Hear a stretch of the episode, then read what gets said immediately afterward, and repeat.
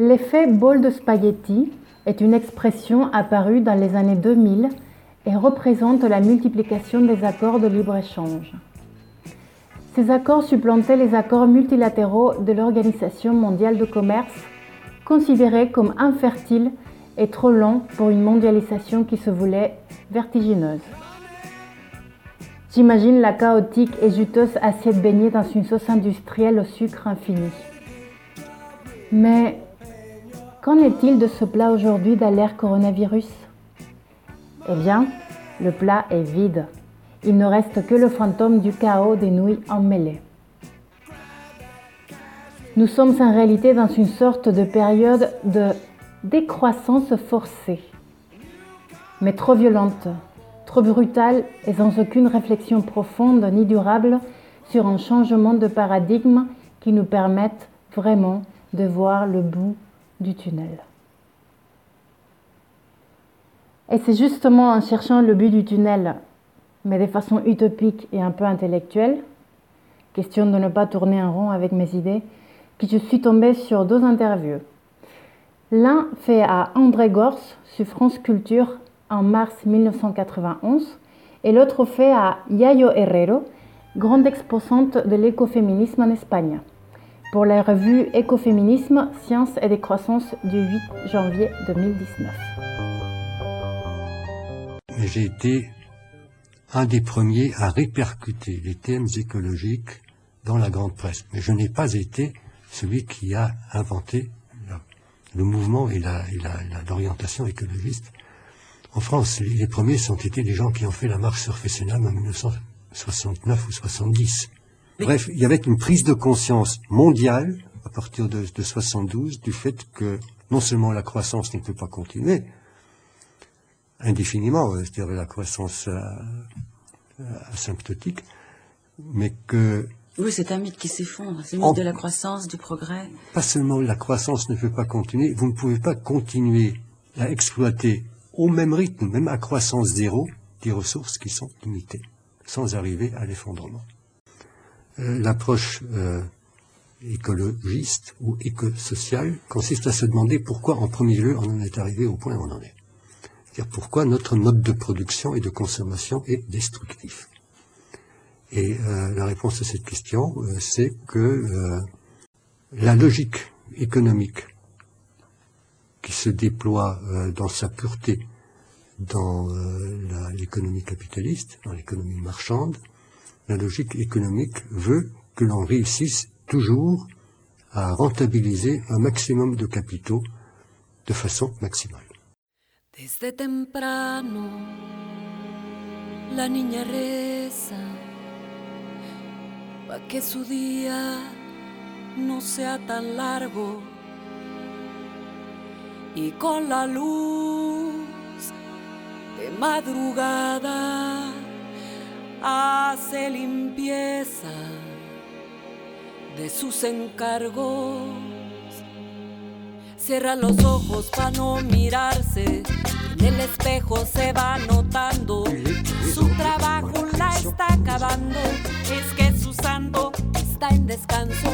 Todos los días, todas las horas, en esa espuma de sus tristezas, uñas y carne, sudor y fuerzas, empeño todos sus sueños se van quedando en sus recuerdos, en la memoria de sus anhelos.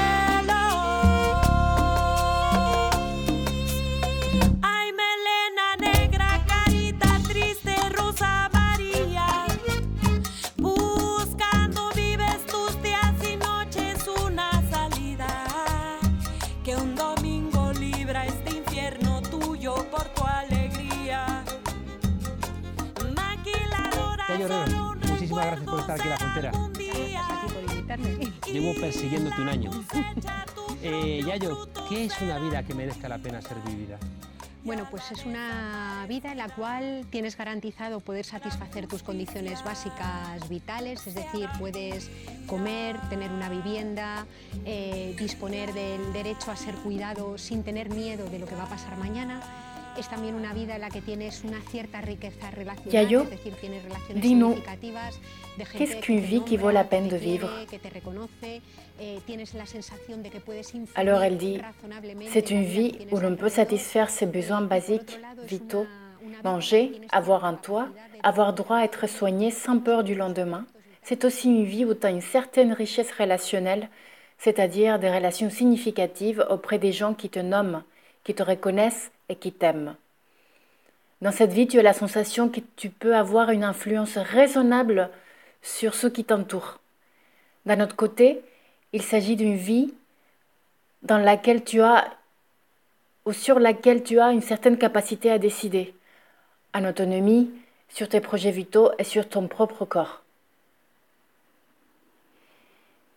Yayo, elle croit que le capitalisme, surtout dans sa dimension et son approfondissement néolibéral, est une religion. Une conception de vie avec une série de principes sacrés comme la compétitivité et la propriété, inoculés non seulement dans le marché, mais dans la politique et y compris dans les formes des rapports entre les personnes. La logique capitaliste de l'économie se transforme en une sorte d'anthropologie. Elle finit par fabriquer un type de personne très fonctionnelle.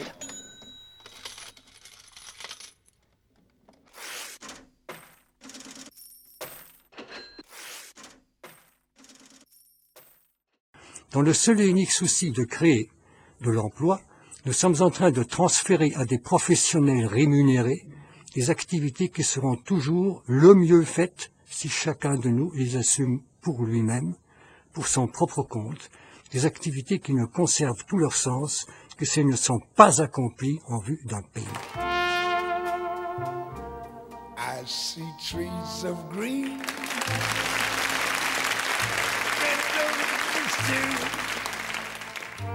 I see them blue for me and you. And Est-ce qu'il est réaliste de penser qu'on travaillera moins, mais qu'on gardera le même salaire Mais c'est non seulement réaliste, c'est- c'est l'évidence. C'est indispensable de dire que la seule perspective, c'est de continuer de réduire la durée du travail, puisque le travail est de plus en plus productif, de plus en plus efficace. Donc on peut imaginer que le chômage ne sera plus une catastrophe si on va vers le non-travail. Effectivement, le chômage n'est pas une catastrophe s'il n'est pas considéré comme du chômage, mais comme des possibilités de loisirs fortement accrues, assurées à tout le monde, en même temps qu'un revenu stable. Non, il faut que tout le monde puisse travailler dans la mesure où il en a envie, travailler beaucoup moins et gagner convenablement sa vie. C'est possible, mais c'est une politique à long terme. Est-ce que vous voyez qu'on s'engage dans cette voie du travail partiel? Ce n'est plus du travail partiel, pas plus que les 1600 heures que vous faites aujourd'hui à la place des 3000 heures que vous faisiez il y a 40 ans ne sont du travail partiel.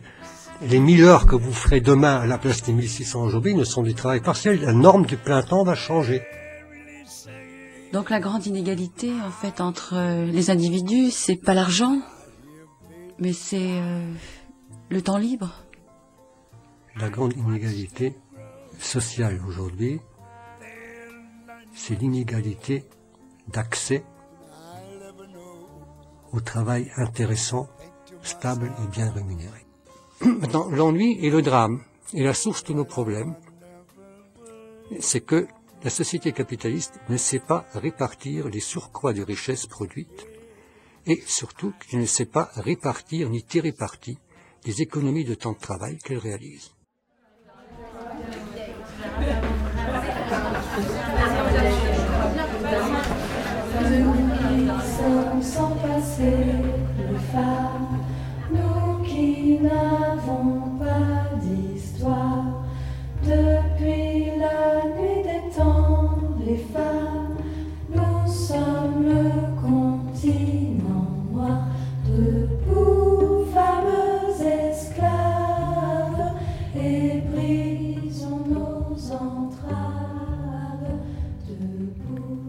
Celles qui payent le prix le plus fort, ce sont les femmes. Yayo parle des conclusions de Silvia Federici. Elle signale que la révolution industrielle et les premières naissances de la science moderne coïncident avec la période où, en Europe, furent brûlées le plus grand nombre de sorcières. De nombreuses femmes seules, veuves, fortes, furent brûlés sous l'accusation de sorcellerie. Ce n'est pas un hasard si la naissance de la science et de l'industrialisation, nécessitant une quantité énorme de main-d'œuvre, coïncide avec les bûchers de sorcières à un moment où il y avait très peu de population en Europe en raison des grandes pestes. À ce moment-là, de nombreuses femmes qui avaient vu mourir leurs enfants de ces grandes épidémies ressentaient un refus énorme à continuer d'avoir des enfants pour encore les voir mourir. Ces femmes, avortaient les enfants dont le capitalisme naissant avait besoin pour produire. L'accumulation par la dépossession est un phénomène de concentration des richesses entre un nombre restreint de mains. Ce sont des politiques néolibérales qui dépossèdent les entités publiques et privées de leurs richesses pour les centraliser. Concept décrit par Marx, mais nourri par Rosa Luxemburg, Anna Arendt et David Harvey, il se décline dans ce qu'on appelle aujourd'hui les politiques d'austérité en période de crise. À l'intérieur des foyers, les rapports deviennent ainsi des bombes à retardement et les femmes sont celles qui vont souffrir le plus de cette situation.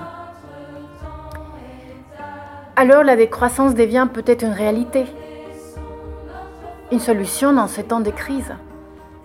J'y pense souvent, mais je n'y pense pas toute seule. Croyez-vous que la décroissance peut permettre d'aller à l'essentiel et de réduire l'impact des crises sanitaires comme celles que l'on vit aujourd'hui? Mes camarades féministes ont donné leurs avis. Je vous laisse en leur compagnie. Merci. Alors, je pense que la décroissance va nous permettre, bien sûr, d'aller euh, à l'essentiel en tant que femmes féministes mais je ne crois pas euh, que ça euh, nous permettra de réduire l'impact de la crise euh, sanitaire qu'on vit actuellement. La crise, elle est présente aujourd'hui, elle est là, on la vit actuellement. Il y a aussi la crise sociale et une crise économique des années précédentes. Et il faut savoir qu'on doit se préparer pour les années à l'avenir on va se confronter à, un grand défi et on doit euh, savoir s'adapter euh, au changement, à ce qu'on va euh, vivre d'ici à l'avenir. Donc voilà, je pense que ça va nous permettre, j'espère bien, aller à l'essentiel, mais la crise, malheureusement, elle est présente, la crise sanitaire, économique et sociale. Et puis voilà.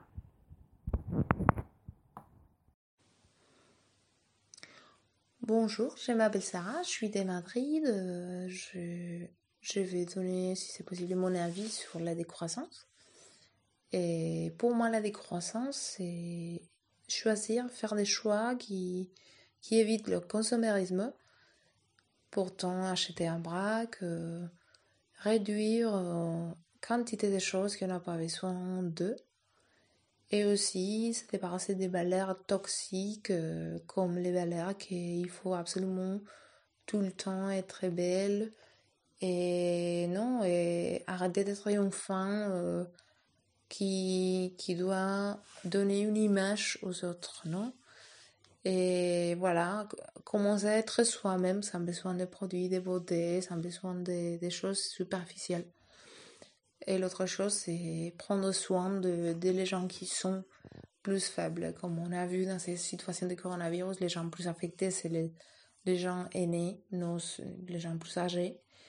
Donc euh, voilà, c'est une, une valeur à soutenir, je pense.